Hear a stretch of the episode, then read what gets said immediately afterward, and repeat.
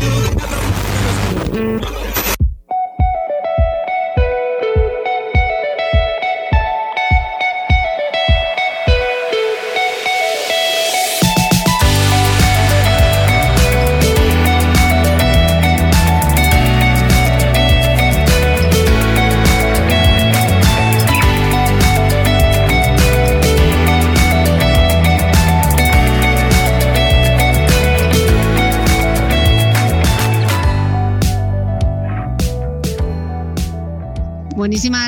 Tardes a todos. Eh, desde Dubái soy Cristina Mitre, periodista, podcaster y escritora y tengo el privilegio de presentaros hoy, moderar un poco esta mesa del evento Asturias Power Non-Stop sobre Oriente Medio. El objetivo será conocer un poquito más esta región, cuáles son los retos, cuáles son las oportunidades que, podemos plantearnos para abrir nuevos mercados las empresas asturianas o para traer nuevas actividades económicas a la región. Creo que primero hay que, clarificar un poco a qué nos referimos con Oriente Medio porque hay un poco de cacao entre la RAE e incluso los propios manuales de estilo de, los periódicos.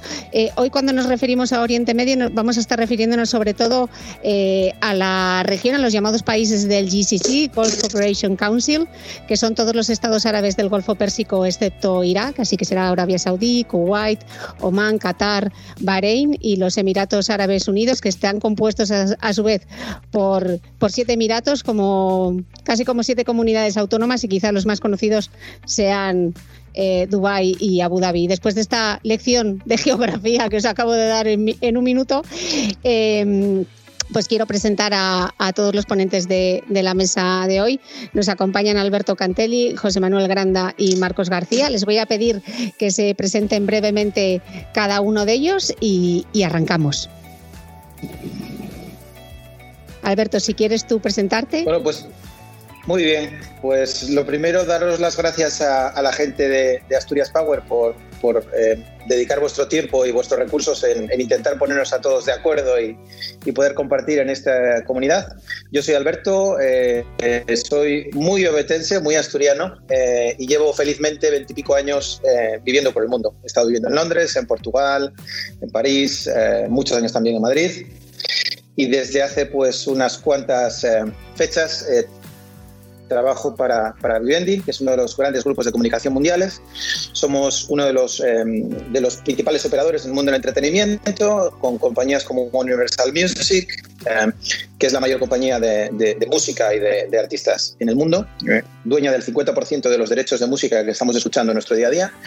Y en mi caso, pues trabajo en la división de, publicidad a, cargo de todas las agencias del grupo. Soy el presidente em, del grupo para, para un territorio de unos 40 países que incluye Europa y Oriente Medio. Eh, José Manuel, si quieres presentarte tú a continuación. Eh, sí, buenos días. Eh, gracias también por invitarme a estar en este, en este panel. yo también soy de Oviedo. estudié en la Escuela de Industrias de Gijón. No, no, soy el único aquí que, que, ha pasado por ahí. Y ya, bueno, hace 25 años que salí de Asturias eh, para buscarnos la vida fuera de, nuestra tierra. Eh, he estado viviendo en distintos sitios, en España y fuera de España, y finalmente, bueno, desde hace ocho años, pues vivo en Arabia Saudí y trabajo para eh, la petrolera saudí. He estado trabajando siempre en el sector de la energía y generación, generación y cogeneración. y Marcos, en tu caso, cuéntanos un poco. Muy buenas y nada, muchas gracias a todos. Eh, primero, organización por, el evento, para los de aquí, los de allá y luego a todos los que nos ven y, a todos los que están participando. Pues yo, como ya dijiste, soy Marcos García, eh, ingeniero industrial también, eh, como, como casi todos los que he visto hasta ahora, y ciudadano del mundo desde hace varios años. Desde el año 2006, que acabé la carrera, la verdad es que nunca trabajé en Asturias. Primero empecé en una empresa asturiana de renovables, pero prácticamente en Asturias era poco o nada lo que hacíamos, era todo a nivel nacional y de ahí tuve la suerte de entrar en, un máster. Eh, salí expatriado por primera vez de la mano de Repsol y, desde entonces pues llevo dando vueltas por el mundo. Estuve unos años en Perú, unos años en Escocia, en España también trabajando para, para los proyectos que tiene Repsol en España y luego de ahí salí a Noruega y ahora me salió una oportunidad eh, fuera de Repsol y estoy trabajando para Catasgas desde hace pues un año ahora exactamente. arranqué el año pasado aquí en, en noviembre y la verdad me quedé atascado en España por el COVID, pero bueno, ya estoy aquí con la familia y, y yo creo que en uno de los mayores proyectos del mundo a nivel industrial ahora mismo. Entonces, la verdad es que es un lujo poder estar en, el Golfo ahora mismo, en Qatar, lo que conlleva el país, lo que trae, lo que está creciendo el país y lo que se viene con el Mundial y con todo lo que tiene en camino. Entonces, la verdad es que es algo, algo que yo creo que es, es para vivirlo y para disfrutarlo. Mm, pues muchísimas gracias a los tres y creo que, el primer paso sería un poco desterrar esos mitos tan arraigados acerca de esta región que al final es tan heterogénea, ¿no? Porque decimos que no hay solamente eh, un, un país musulmán, sino que son muchos países diferentes donde los sistemas políticos son muy distintos y las circunstancias también. Entonces me gustaría que desde vuestra experiencia personal me contaseis un poco cuáles son esos mitos a los que os habéis enfrentado. Alberto, si quieres arrancar tú. sí, la verdad es que ya estaba un poquito sonriendo porque la verdad, cuando, cuando yo hace 18 años empecé a viajar a, Emiratos Árabes, eh, eh, pues yo creo que de aquella mi abuela todavía vivía, eh, asturiana también del entrego, y lo primero que te dice, madre, has de tener cuidado por ahí adelante. Y tú no sabes muy bien lo que te vas a encontrar tampoco, ¿no? Pero, pero creo que yo, sinceramente, no soy una persona especialmente culta, pero tampoco soy un iliterado, y tuve que coger un atlas para ver a dónde me iba, ¿no? Y, realmente era algo nuevo. lo asocias, pues, no sé por qué a un mundo más cerrado, a un mundo más regulado por la religión. ¿Y cuál es tu sorpresa cuando llegas a, a un país como Emiratos Árabes y a una ciudad como Dubái y notas que hay una, apertura total, que hay polinoche, que hay diversión, que hay respeto. Eh, y es un sitio en el que la vida es mucho más parecida a, España de lo, que, de lo que creíamos. ¿no? Yo a partir de ahí, en mi caso, pues eh, sí conozco bastante lo que Oriente Medio, países en los que posiblemente Marcos y José Manuel puedan contarnos mucho más, porque yo he estado muchas veces, pero no he vivido allí, como Arabia Saudita o como Qatar, pero em, yo como definiría a día de hoy Oriente Medio es, es un, punto de encuentro entre la, la cultura más islámica y la más cristiana, pero desde el respeto, desde la modernidad y desde mi punto de vista, posiblemente con Singapur, la civilización del mundo más moderna donde a día de hoy se puede vivir, ¿no? Y es una opinión muy personal y sobre todo los caminos de marketing tienes que definir las variables eh, que cada uno busca para definir un sitio y ver si se cumplen o no eh, esos, esos, requisitos. Yo en mi caso, ¿por qué digo que es un sitio fantástico? Digo porque yo lo que voy buscando en mi vida es, lo primero, seguridad, quizás sea una de las variables eh, más potentes que definan dónde, dónde mm, pongo a mi familia sobre todo. Segundo, un sitio donde, donde estemos a gusto, es decir, el día a día sea agradable, te levantes por la mañana y tanto el clima como lo que es el entorno, como lo que puedes hacer en tu día sea agradable. Lo tercero, un sitio donde puedas desarrollar tu trabajo y, quizá pues otras variables como la diversidad o el crecimiento cultural, ¿no? Y desde esas perspectivas, yo creo que para mí Dubai fue una, una, una experiencia o una sorpresa absoluta. Íbamos para dos años, llevamos 12 eh, viviendo ahí toda la familia y, y, ningún miembro de la familia se le pasa por la cabeza a día de hoy movernos, ¿no? Mm. Algo de lo que apuntas tú acerca de la diversidad, me gustaría dar algunos datos sobre, sobre todo sobre los Emiratos, pues yo estoy en Dubái desde febrero de, 2018. Eh, son 9,89 millones de personas y aquí en Dubái son al menos 3 millones. Y cuando hablamos de diversidad nos referimos a que aquí hay más de 150 nacionalidades. Los emiratíes son solo Sí, son solo un 11% de la población. Eh, los indios son un 27,49% y 12,69% son pakistaníes, ¿no? Entonces, que, eh, que, bueno, que la diversidad y sobre todo la tolerancia, yo creo que son dos de las cosas, dos de los adjetivos que definirían un poco cómo son los emeritos y luego el perfil, porque entre alrededor del 66% de la población tiene entre 25 y 54 años. O sea que es un mercado bastante bastante joven y muy dinámico donde hay mucha inmigración, ¿no? Para que lo tengamos en cuenta. Me gustaría que nos, que nos contase el resto de la mesa, Marcos. Tú, por ejemplo, ¿cuáles son los mayores mitos a los que te has enfrentado?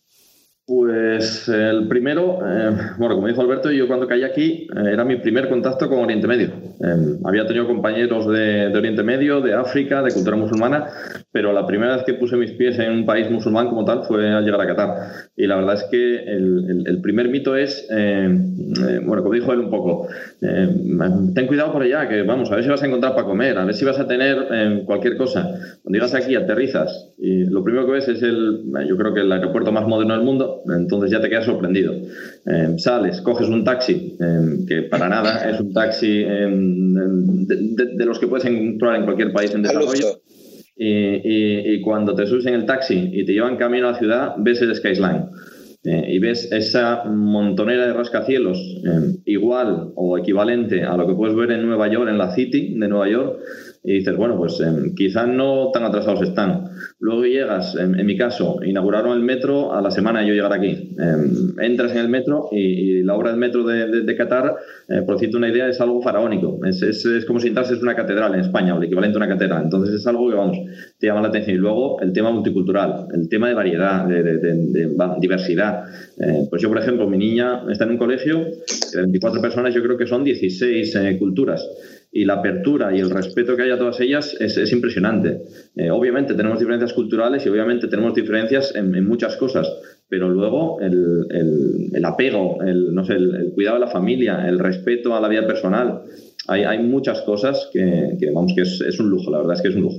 En ese sentido, no, no veo tanto peligro, ni tanto riesgo, ni, ni tanta película como, como podemos tener a contar en, en España o en Asturias, en, en entornos un poco más, eh, eh, más cerrados de, vamos, de, familiares o similar, que, que al final eh, vives en tu pueblo, sales de tu pueblo y casi que, que ir a Oviedo o Gijón ya, ya parece que una odisea, ¿no? Ya salir, pasar el Negrón aquello es, es, es, una locura.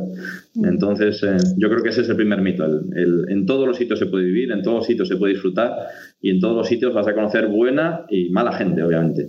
Pero como dijo Alberto, en cuanto a seguridad, eh, pues yo creo que estamos en países de los más seguros del mundo. bueno, sí. Si hay un país que se presta a mitos y a prejuicios, quizás sea Arabia Saudí, que es donde está justamente José Manuel, ¿no? José Manuel, ¿cómo lo ves tú?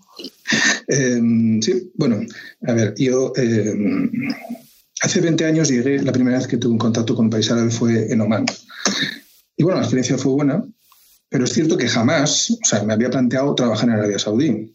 Siempre las opciones sobre la mesa son eh, Qatar, Dubái, como mucho eh, poder irte a Kuwait, porque eh, incluso hasta hace, mm, cuando yo vine para acá, pues había muy, muy, poca información sobre el país, es muy difícil, era muy difícil entrar, no tenías posibilidad ni siquiera de visitar. Sí podías tener contacto con gente que ya había estado aquí y bueno, eso fue un poco lo que te, lo que te animaba a venir, ¿no? Eh, hay una diferencia tremenda en lo que es Arabia Saudí y el resto de los países, y es, eh, bueno, en cuanto a población, aquí estamos hablando de que son treinta y pico millones de personas, hay solamente el 30% son expatriados, entonces, bueno, tiene una población, una población muy grande y que tiene que trabajar y que, bueno, es otra forma distinta de vida. No, cuando vas a Dubái eh, y también Qatar, tienes el escaparate de las ciudades, que es el gran escaparate, pero aquí hay pueblos, hay ciudades más pequeñas y, bueno, no es, eh, no es todo el lujo que podíamos pretender. Pero bueno, eh, es cierto que con las dificultades que te encuentras cuando vienes aquí, eh, te puedes adaptar. Y lo importante es que se están produciendo cambios, sobre todo desde los últimos cinco años, cambios que están haciendo que bueno, la situación y, el y, la calidad de vida en Arabia Saudí pues, eh, se esté acercando bastante más a lo que nosotros eh, eh, Mm. vistos ya los mitos en cada una de, las regiones en las que vivís, me gustaría que navegásemos un poco por todos los aprendizajes de estos años y que puedan servir para la gente que hoy se está conectando. Marcos, ¿cuál ha sido para ti la mayor lección o el mayor aprendizaje? Eh, yo diría que el mayor aprendizaje es, abrazar el mundo, de alguna forma. El, poder disfrutar y el poder conocer otras culturas y el poder aprender de otras culturas y otras formas de trabajo, porque al final, eh, cuando estás en un entorno, eh, vamos, a hablamos en, en, España, cultura española y todo, solo, parece que solo hay una metodología, parece que solo hay una forma de trabajar y parece que solo hay una forma de hacer las cosas. Y aquí es todo lo contrario. Aquí ellos están abiertos al mundo y lo, y lo que buscan es eh, gente capaz. De hecho, bueno, eh, las políticas, por ejemplo, en mi empresa, la primera es eh, lo que llaman el High Caliber Workforce. Entonces ellos están convencidos de que la única forma de mejorar y la única forma de optimizar las cosas y, de mirar al futuro es traer capital humano, traer conocimiento y abrirse al mundo como tal. Entonces, para mí, eso yo creo que es eh, una de las cosas más importantes. Otra que tienen es que, a ver, ellos aquí viven del petróleo y viven del gas natural. Eh, por ejemplo, aquí en Qatar eh, se dice que el 60% del PIB del país lo aporta Qatar Gas y todos los negocios asociados. Em, pero ellos son conscientes de que eso se acaba. Em, se acaba y, a la vez que se acaba ellos lo que están haciendo es fomentar el desarrollo de empresa local, tratar de fomentar la diversificación de inversiones, tratar de maximizar otros sectores y prueba de ello es eh, pues tienen fondos de inversión en, startups, tienen Qatar Airways, que es un referente mundial a nivel de, aerolíneas, y tiene un montón de empresas que empiezan a ser ya referentes eh, no solo para, para, el Oriente Medio, sino para todo el mundo. Eh, quieren montar una City financiera, quieren hacer muchas, muchas cosas. Entonces yo creo que eso es algo a replicar y obviamente tienen recursos y pueden hacerlo pero yo creo que es algo que, podríamos tomar como ejemplo, vamos, mm. aprovechar los recursos que tenemos a nivel eh, local en Asturias y tratar de desarrollarlos al igual que están haciendo otros, no tratar de esperar a que vengan terceros a ayudarnos o terceros a subvencionarnos, ¿no? Eh, yo creo que es, un poco lo que, lo que más se aprende aquí, lo que más se ve. Y en, las dinámicas, en las dinámicas del trabajo, tú que has trabajado en otros países del norte de Europa, comparado con la zona, ¿encuentras diferencias en cómo se trabaja en el día a día? Pues eh, te diría que en todos los países del mundo en los que he trabajado, a todos les gusta tomar café y a todos les gusta tomar té y a todos les gusta chapar con, compañeros. El tema es eh, que cuando trabajes eh, rindas de alguna forma y al final todos nos movemos por los objetivos. Entonces, si el objetivo lo cumples, a ellos realmente les da igual. Es más, yo por ejemplo tengo una aplicación en el, en el ordenador portátil que me salta un aviso cada, no sé, cada media hora o cada 40 minutos y me dice, levántate, da un camino o da un paseo y charla con un compañero que seguramente aprenderás algo y podrás aportar algo al mismo. O sea, es, algo que, te choca la, eh, cuando, te lo dicen y ahora obviamente con la pandemia y trabajando desde casa, que llevo trabajando desde casa desde el mes de marzo, eh, pues es algo complicado. Eh, pero incluso así, vamos, el día a día es, como en cualquier parte del mundo.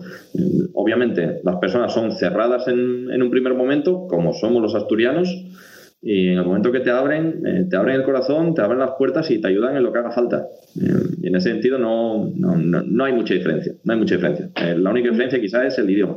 Ellos hablan árabe y tú hablas español y, en común hablamos el inglés. Ya está. Pero aparte de eso, nada más. ¿Y en tu caso, José Manuel? Bueno, bueno, en lo, que, en lo que se refiere a lo que es la relación con la gente, pues la verdad es que es buena. Eh, también trabajas con muchísimo expatriado, porque digamos que en, el sector en el que me muevo hay muchísima gente que viene, son especialistas en determinadas áreas. Eh, y, en concreto en la empresa en la que yo estoy trabajando, pues bueno, ha heredado la forma de hacer de, los americanos que fueron los dueños de esta empresa hace muchos años, con lo cual, bueno, todo es como muy, muy similar a lo que puedes encontrarte en otros países. ¿no? Eh, la relación con la gente, sí es cierto que, bueno, puedes tardar un poco en conseguir ganarte confianza con ellos, pero luego puedes tener una relación perfecta con ellos, eh, en el sentido de que es gente que te puede incluso tratar temas que no esperabas, eh, digamos, que fueran llevados a la mesa. ¿no? Cosas que yo sí aprendería, eh, o que yo creo que es, es una lección importante, es cómo estos países están afrontando, como dice Marcos, el hecho de que el petróleo, bueno, no es que se acabe. Porque hace, unos cuantos años ya alguien dijo, y la verdad que no sé muy bien porque he encontrado diferentes referencias, que alguien comentó que la edad de piedra no se acabó por la falta de piedras y del mismo modo la edad del petróleo no se acabará por la falta de petróleo. Entonces ellos son conscientes de que este mundo se acaba, ya no va a ser importante, tan importante como era, y están ahora mismo invirtiendo e intentando desarrollar negocios paralelos, nuevas formas de ganarse la vida. Y es ahí donde, donde luego podremos ver que hay eh, oportunidades. Pero digamos que esta capacidad de reinventarse está ahí y deberíamos aprender probablemente de ellos. Mm, pero probablemente seguro que nos están escuchando están diciendo, claro, pero es que tienen capital para hacerlo, ¿no? ¿Creéis que es solamente una cuestión de dinero o es también una cuestión de actitud y de apuesta por la innovación? Pero, a ver, tienen capital, pero nosotros utilizamos el capital en su momento. Claro, ahí está la cuestión. O sea, capital podrías derrocharlo o empiezas a anticiparte y ver que la cosa está viniendo, no esperar el momento en el que ya se ha acabado. Sí, es cierto, tienen capital. También nosotros tuvimos un capital importante en Asturias y empresas, industria. ¿Y dónde se fue todo esto? O sea, ¿alguien anticipó que esto se acababa? Quizás deberíamos preguntarnos, ¿no? Yo opino lo mismo aquí también. no es solo tener capital. El capital se puede conseguir. Ahora es cómo lo inviertas.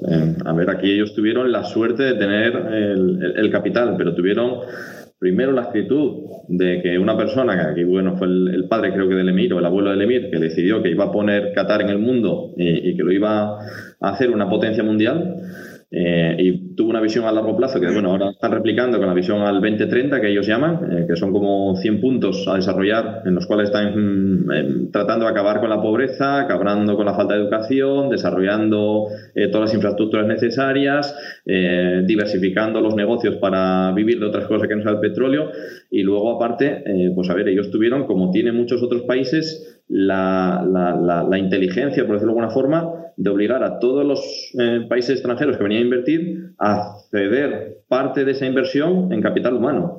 Eh, y entonces todos los cataríes eh, que están presidentes, CEOs y demás en, empresas cataríes se fueron a estudiar a las mejores universidades del mundo y ahora tienen los recursos, los medios, los contactos y, las aptitudes y las actitudes necesarias para poder desarrollar lo que haga falta. Entonces, cuando la gente piensa, no, vas allá y son cuatro locos con un turbante en la cabeza y subidos en un camello, pues no. Eh, son gente preparada en Stanford, en, Cambridge o en Harvard, eh, con dos o tres másters eh, que posiblemente estén mucho mejor preparados que, muchos de los que estamos al otro lado. Y luego, pues no te viene en camello, te viene un Ferrari.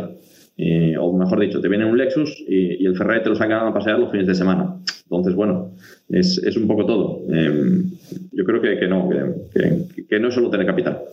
Mm. Eh, Alberto, ¿cuál es tu experiencia personal? ¿Cuáles han sido para ti los mayores aprendizajes de estar en esta zona del mundo? Pues mira, yo tengo la, suerte y la desgracia, o la realidad, mejor dicho, eh, de que si bien vivo en Dubái, eh, el, rango de trabajo que hago desde los últimos 20 años cubre desde Noruega o Suecia hasta Rusia, Azerbaiyán, Kazajistán y, Middle East, ¿no? Entonces tengo la suerte de, conectarme con esa diversidad de, gentes y yo creo que puedo volver un poco a, tu pregunta anterior. Decías, la gente es diferente. Yo te diré, Cristina, que en los últimos 20 años, que son los que yo llevo en mi compañía, la globalización, las tecnologías y las marcas globales han hecho que seamos todos mucho más parecidos en negocios de lo que creemos. Hace muchos años, eh, cuando un famoso empresario asturiano fue a China por primera vez, y seguramente todos sabéis quién fue el primero, mm. eh, te hablaba de unas cosas en China que decías, joder, es que es un mundo totalmente distinto. O sea, es que, ¿qué diferencia de...? A día de hoy tienes que ir a países muy concretos para notar esas diferencias. Tú a día de hoy te vas eh, a trabajar a una oficina en Llanera o te vas a una oficina en Oslo o a una oficina en Moscú, el ordenador es el mismo, los horarios son los mismos, la tecnología es la misma, las marcas que están encima de la mesa son las mismas, las dinámicas de trabajo son las mismas y muchas veces la compañía en la que estás es la misma. Cualquiera de nosotros estamos trabajando en entornos en los que nuestros clientes o proveedores son globales. ¿no? Entonces, mi primer aprendizaje es que la globalización de todo va a una velocidad bestial y creo que la pandemia ha hecho que vaya todavía más rápida. ¿no? Eh, segundo, yo creo que es una respuesta casi a una de tus, de tus eh, preguntas anteriores, pero también relacionada con, la de ahora. Eh, desde las experiencias, ¿no? La experiencia, o sea, decir que tengo experiencia parece que eres como más inteligente y creo que no es el caso. Lo que tienes son experiencias que has vivido, ¿no? Y que puedes compartir con, con personas más jóvenes que posiblemente se vayan a exponer a ellas, ¿no? Eh, yo lo que me he dado cuenta es que hace muchos años, o no tantos años, una persona se tenía que ir a trabajar a Murcia, siendo de Oviedo, y tenía que renunciar prácticamente a todo, a tu periódico, a tu televisión, a tus amigos, a tu equipo de fútbol, a tu programa de televisión, hablar con tus padres. Y volvían en Navidad y se volvían a ver el año siguiente. Y eso sí económicamente podían. A día de hoy una persona puede estar trabajando en Dubái y siendo de Gijón o de Avilés o estar trabajando en Latinoamérica y continuar con física, hay una estancia física con tu familia. Entonces, el aprendizaje mío es que esa eh, connotación negativa de tener que irte fuera de tu casa a vivir y a trabajar porque aquí no había ese trabajo que querías, yo creo que recomiendo a, toda, la gente joven y basada en mi experiencia personal, eh, que puede ser errónea, pero en mi caso me ha funcionado, eh, que lo tienen que ver como algo muy feliz y muy agradable. A día de hoy se puede ser muy feliz en cualquier sitio del mundo, sintiéndote desarrollado, haciendo lo que te guste y para lo que te has preparado y manteniendo un contacto tremendamente estrecho con tu región. ¿no?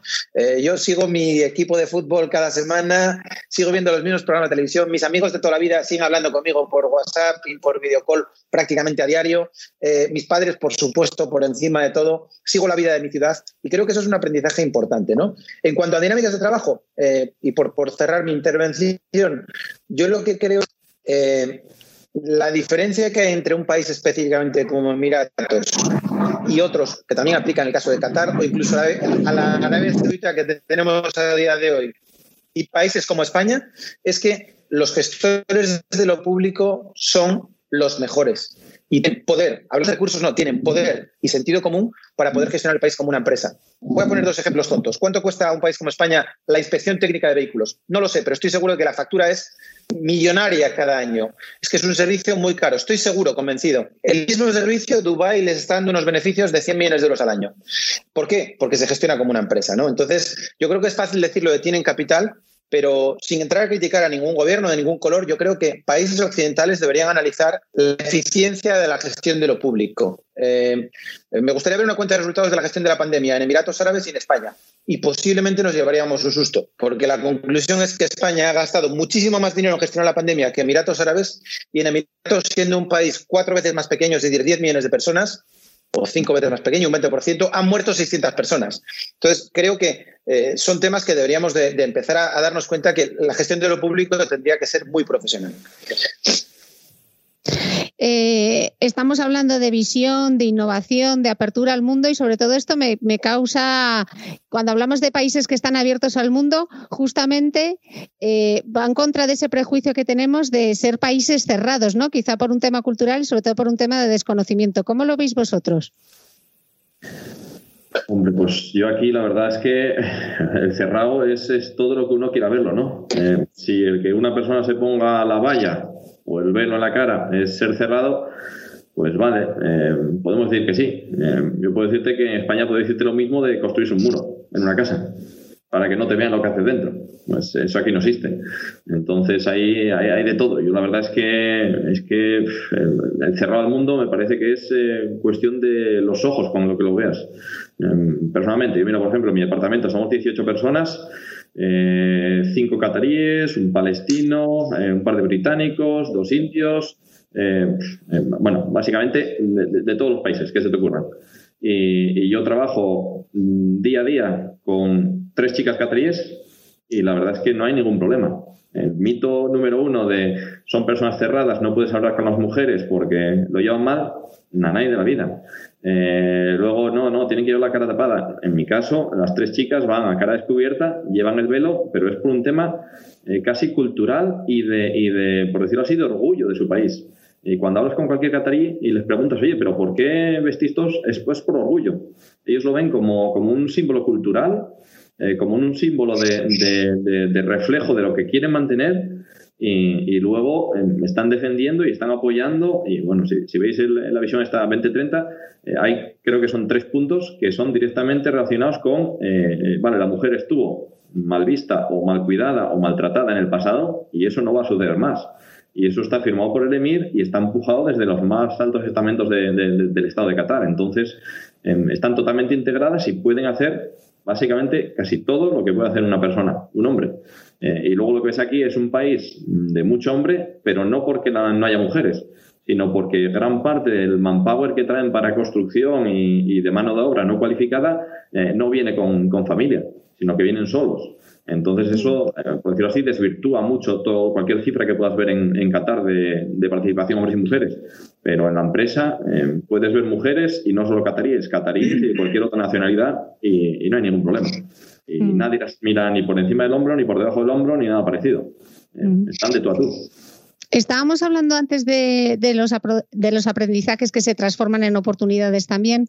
Eh, comentaba eh, Alberto el tema de, de, la gestión de lo público, ¿no? Como si fuese una empresa privada, que sería quizá algo que deberíamos aprender. ¿Qué, otros, qué otras oportunidades veis vosotros desde vuestra experiencia personal y profesional aquí que se podría llevar a Asturias? José Manuel, ¿quieres arrancar tú? Eh, bueno, en lo que se refiere a la forma de gobierno, la verdad es que tampoco creo que sean especialmente mejores o peores. Eh, hay cosas que se hacen mejor, otras que se hacen peor. Como digo, aquí en Arabia Saudí hay todavía mucho por hacer y se está haciendo, pero bueno, digamos que no, se, no, es, no es comparable. Eh, en cuanto a, mm, si te refieres a oportunidades o... Mm. Oportunidades de negocios. Oportunidades de negocios, eh, sí considero que también aquí en, en Arabia Saudí están ahora con precisamente esa visión 2030, que parece que no sé qué pasa, que todo el mundo se ha puesto de acuerdo en que algo va a ocurrir ese año. Y, realmente, bueno, pues eh, son programas eh, a nivel gubernamental en la que esta gente está esperando. Lo que es curioso es que no, no están pensando en invertir ellos fuera, sino en que nosotros invirtamos en su país.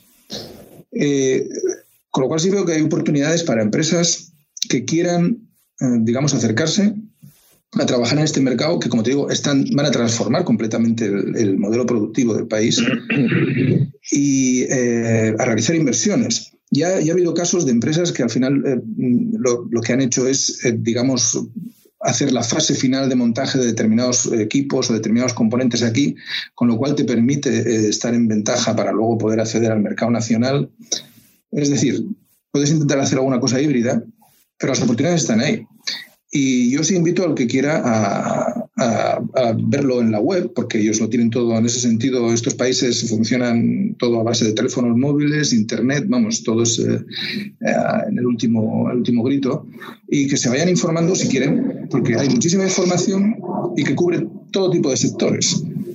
Eh, desde el turismo en, Saudi Arabia. O sea, hace dos años han abierto ya visa de turista, que esto era increíble. A pesar de que aquí reciben al año pues, casi 90 millones de turistas, llamados turistas para tema de peregrinación y tal, ¿no?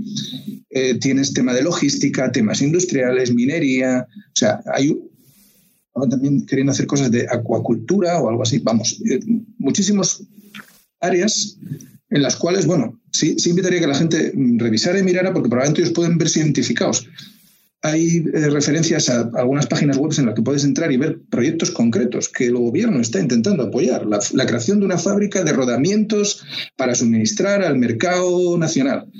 Todo ese tipo de cosas hay que y hay que ver las oportunidades. Hay.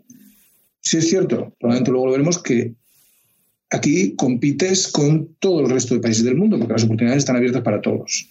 Entonces, claro, cuando estás intentando meterte en este mercado o hacer cosas con esta gente, eh, tú compites con coreanos, bueno, ya habéis visto los paneles de Asia, toda esta gente viene pegando muy fuerte, chinos, coreanos, gente de Estados Unidos, Francia, todo el mundo. Luego también hay mucha política por medio.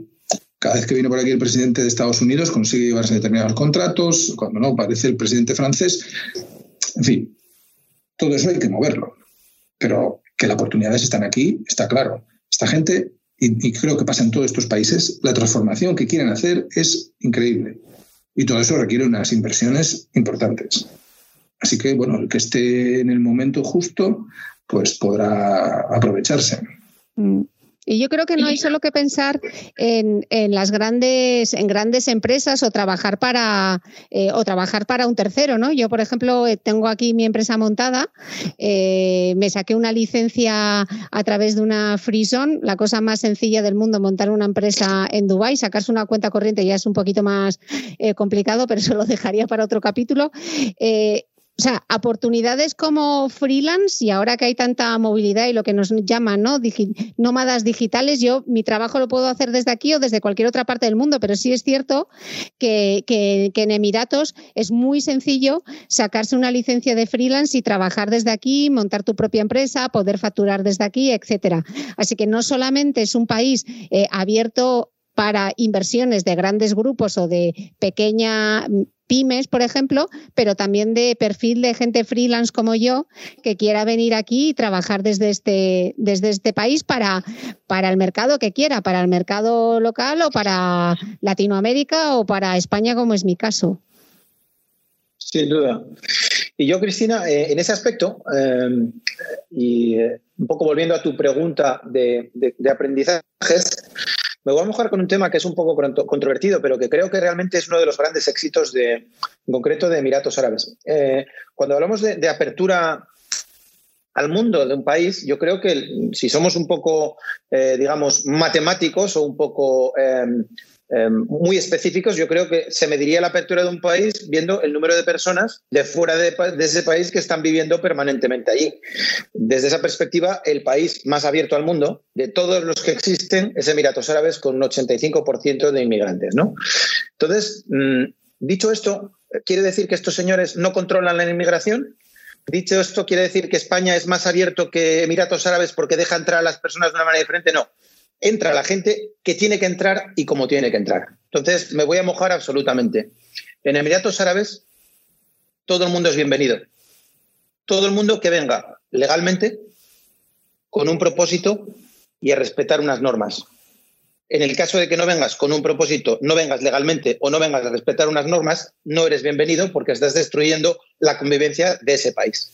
Entonces, creo que la manera de afrontar la inmigración, o en este caso, eh, las oleadas de personas que ellos mismos contratan, eh, comparado con cómo lo hace España, Italia o Francia, creo que hay mucha hipocresía en los países europeos. Nos llenamos la boca de palabras como, mm, bueno, voy, a olvidarme las palabras, ¿no? nos llenamos la boca de lo del buenismo ese que tenemos atrayendo a gente que al final lo que estamos es destrozándoles la vida a ellos y a los que estamos aquí también. Yo creo que una inmigración o inmigración desde su país controlada es uno de los mayores regalos que cualquier país puede tener. Una región como Asturias, si mañana pudiese atraer 300.000 personas más que viniesen con una profesión, con un respeto a las normas y con ganas de aportar, de enseñarnos y de aprender, creo que sería un regalo de Dios. Es lo que necesitamos. Tenemos una población envejecida, eh, pero Emiratos lo hace totalmente distinto. Sabemos que para tener un visado residente tienes que tener un sponsor, hay una persona que responde de ti, una persona o una empresa, tienes que tener unos antecedentes penales y una serie de eh, requisitos que sean controlables demostrar las dos cosas, vienes, vienes a comportarte en un país. Pero si cometes un delito importante, una vez que hayas pagado por ese delito, eh, lo siguiente que hacen es invitarte a volver por la puerta por la que has entrado. ¿no? Entonces sé que es un tema controvertido, pero me siento tremendamente cómodo hablando de él si queréis desarrollarlo. Eh, y yo creo que es una manera eh, de gestionar un cierto orden en la convivencia entre las diferentes naciones y, y en el mismo territorio. ¿no? En, Saudi, ¿cómo es, eh, José? Yo es que lo desconozco cuál es la situación en Saudi, la verdad. No, bueno, en Saudi eh, es muy similar. También tú, digamos que eh, aquí solamente viene el que ya tiene un contrato de trabajo o hacer alguna cosa en concreto. Como digo, ahora hay, visado de turista, pero evidentemente, bueno, puedes estar en determinado tiempo. No, no, por lo menos hasta ahora no creo que puedas entrar como turista e intentar buscar un trabajo. Yo, creo que lo que pasa es que tenemos que juzgar estos países de dónde vienen. O sea, es que, es que no podemos comparar con la situación que tenemos en Europa y las libertades que tenemos ganadas en Europa y en el resto de países occidentales. Insisto, eh, es que hace 100 años esta gente vivía como nómadas en el desierto o pescando, pescando perlas eh, en Qatar, ¿sabes? O sea, han cambiado radicalmente.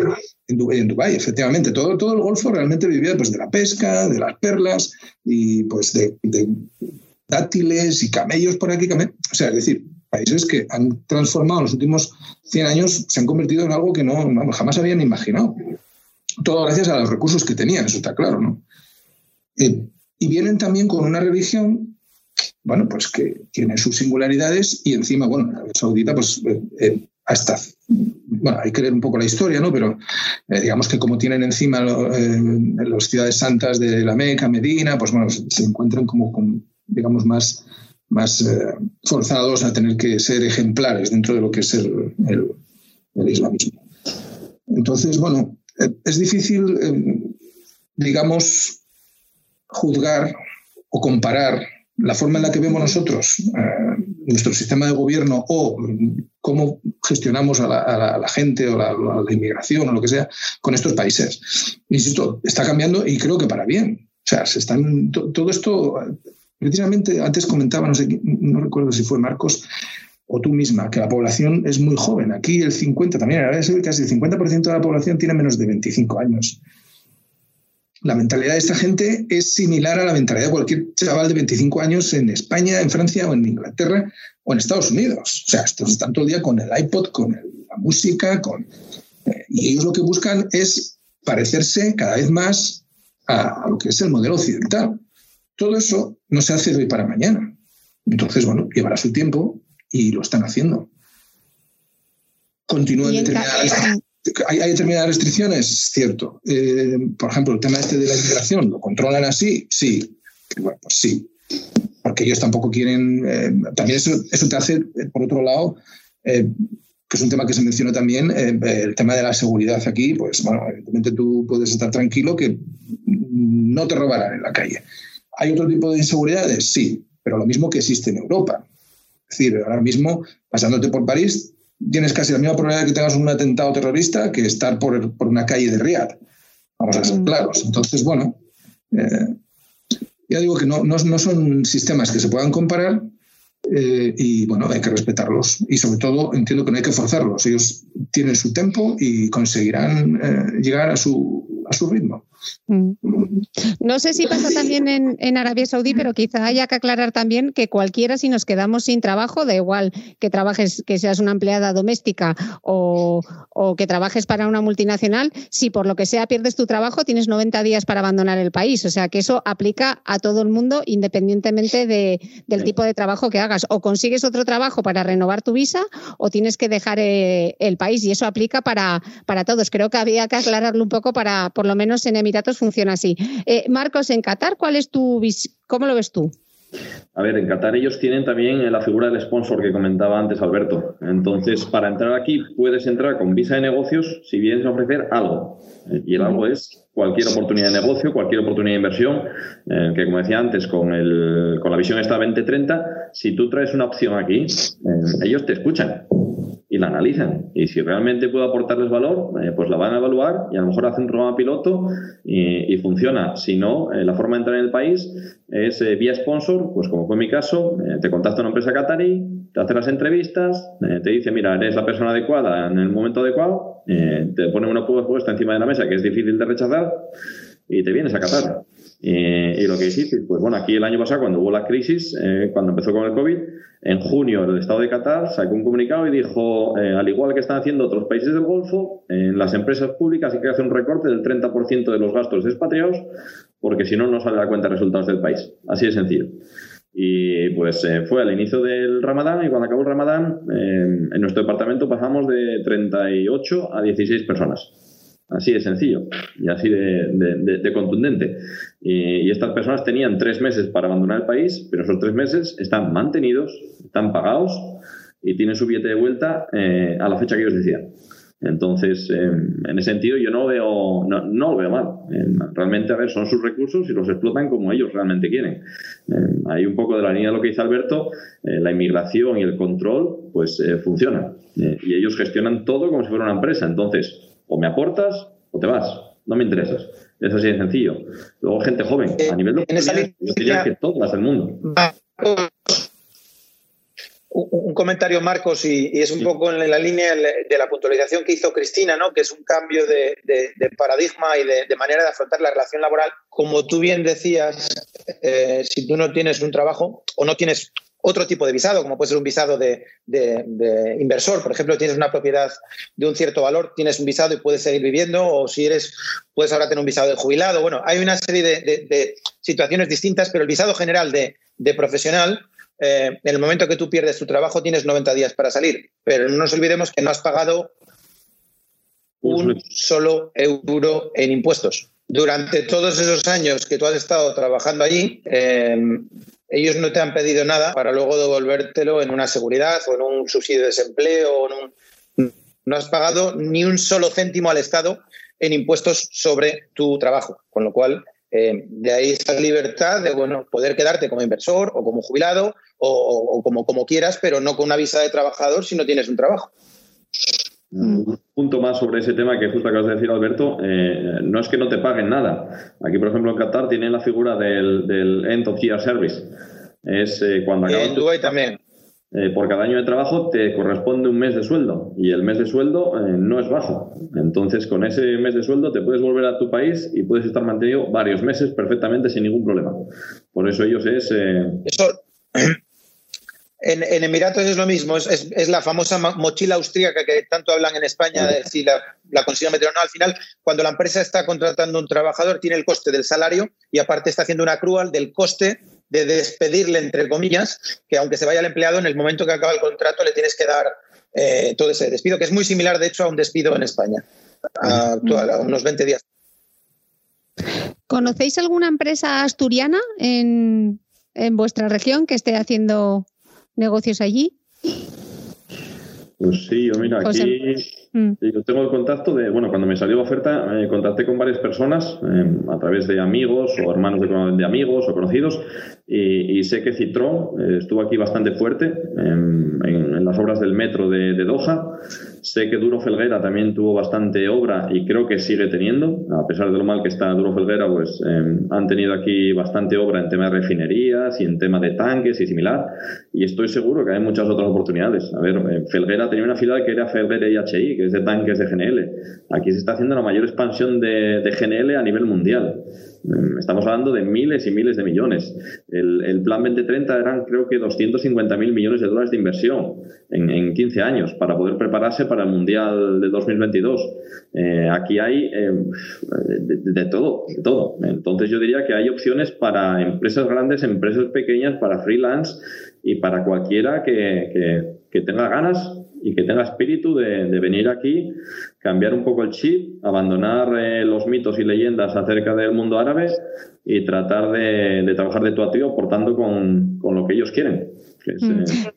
Eh, eh, Marcos, como pasa en Arabia Saudí, ¿hay alguna página web de ese 2030 que nos estaba contando José Manuel para ver Sí, sí, yo creo que si lo buscáis, eh, Vision 2030 Qatar, eh, directamente. De hecho, todas las páginas de Qatar son eh, públicas y puedes acceder y puedes tener toda la información. De hecho, vamos, yo prácticamente gestiono todo y cuando te digo todo es desde la ITV hasta el permiso de residencia, hasta todo, lo hago con una aplicación móvil, que es Metrash. y a través de la página del State of Qatar, o de qatar.com.qa eh, tienes acceso a toda la información, desde estadísticas del COVID hasta eh, requisitos para entrar en el país, visados, solicitudes, eh, trámites para, para, oportunidades y si no, contactando con la Embajada de Qatar en, Madrid, que está en el Paseo de la Castellana, te dan toda la información necesaria. Vamos, es, es, algo impresionante. Y creo que bueno, la Cámara de Comercio de España aquí en Qatar está bajo construcción, porque antes tenían una página web a través de Facebook, ahora creo que están haciendo una página propia y está en, temas de construcción. Pero bueno, em, que, hay mucha información disponible en, en la web para ver todo. y, y José Manuel, ¿tú conoces empresas asturianas que estén en Arabia Saudí? Sí, bueno, pero al final repetimos. O sea, sí sé que TSK tuvo algunos proyectos por aquí e incluso tenía, no sé ahora, pero tenía un, delegado en la zona. Sé que hizo cosas también en Kuwait, una planta termosolar, si, si no me equivoco. Y, y Duro Felguera, bueno, yo recuerdo de, no sé si fue hace un par de años, unos grandes depósitos que salieron, que salieron a Nueva España bueno, pues yo lo recibí aquí un, par de meses más tarde, ¿no? O sea, que sí se hacen trabajos. Eh, es cierto que, a ver, en algunos casos a lo mejor lo que pasa es que eh, aquí hay proyectos que son como muy grandes, a lo mejor para determinadas empresas, y quizás lo que las empresas asturianas tienen que hacer es buscar alianzas con empresas, con otras empresas para poder meterle un bocado a algunos de los proyectos. ¿no? porque hablamos de proyectos mil millonarios en algunas ocasiones, cuando salen licitaciones para expansiones de, o, nuevas plantas, eh, como se ha aparecido en, en, Qatar, que hablamos de miles de millones de dólares, y ellos mismos dividen el, trabajo en paquetes que son más manejables, pero claro, requieren unos recursos y unos medios importantes. El dinero está asegurado, pero bueno, ahí hay que jugársela y, digo, si no eres capaz de hacerlo tú solo, quizás debes buscar pues alianzas, estrategias, juntarse. A, lo mejor los enemigos se tienen que hacer amigos y ir juntos con, un objetivo común. Pero bueno, solo estoy diciendo. y, Alberto, en Emiratos, ¿te suena alguna otra empresa que no sea las que hemos mencionado? Pues mira, eh, yo creo que hay, aparte de las que hemos mencionado, que están ahí muy potentes y, una comunidad asturiana grande alrededor de otras multinacionales instauradas en, Asturias, como puede ser Dupont, creo que hay muchos empresarios pequeños o, esas pymes de tamaño mediano eh, que están empezando a hacer muchas cosas. Hay varias empresas de construcción pequeñas, o sea, quizá no esas multinacionales tan conocidas, ¿no? que están todas ahí intentando hacer algo, sino empresarios de un tamaño medio, eh, te podría decir de varios que están vendiendo sus productos ahí. Y tengo la sensación de que, de que el crecimiento en los últimos cinco años ha sido exponencial. O sea, yo casi diría que, que es más raro ver empresas exportadoras que no estén allí que, las que lo están. O sea, todo el mundo está intentando eh, acercarse a un mercado de mucho valor y, bastante cercano a, Asturias. Mm. Bueno, a los, a los periodistas nos gusta mucho cerrar con, titulares y pedir grandes sumarios, así que os voy a pedir a cada uno de vosotros que me deis vuestro titular, vuestro sumario para cerrar, eh, para cerrar esta mesa. Eh, Marcos, venga, rompe el hielo. Pues, eh, ¿qué podría decir? No sé, diría algo así como Qatar, eh, una tierra de oportunidades para todo el que las quiera abrazar, por decirlo de alguna forma. José Manuel, ¿tú? Bueno, yo creo que, yo diría que os estamos esperando. Marjaba. Inshallah. Inshallah. Esa es buenísima, ¿eh? El inshallah es para todo, ¿eh? Ver venir, vamos, Es, la coletilla perfecta. No te gusta oírla cuando te la dicen a ti y tú estás eh, esperando por algo, pero sí, es una forma de vida también. Yo sabría. Diría que, que, no sé qué temo más, si al inshallah o al, o al em, halas, este que te dicen, halas, halas. Halas es el. Ya, ese no, ese no es, ese es peor. ¿Y tú, Alberto, con qué titular cerrarías esta, esta charla de hoy?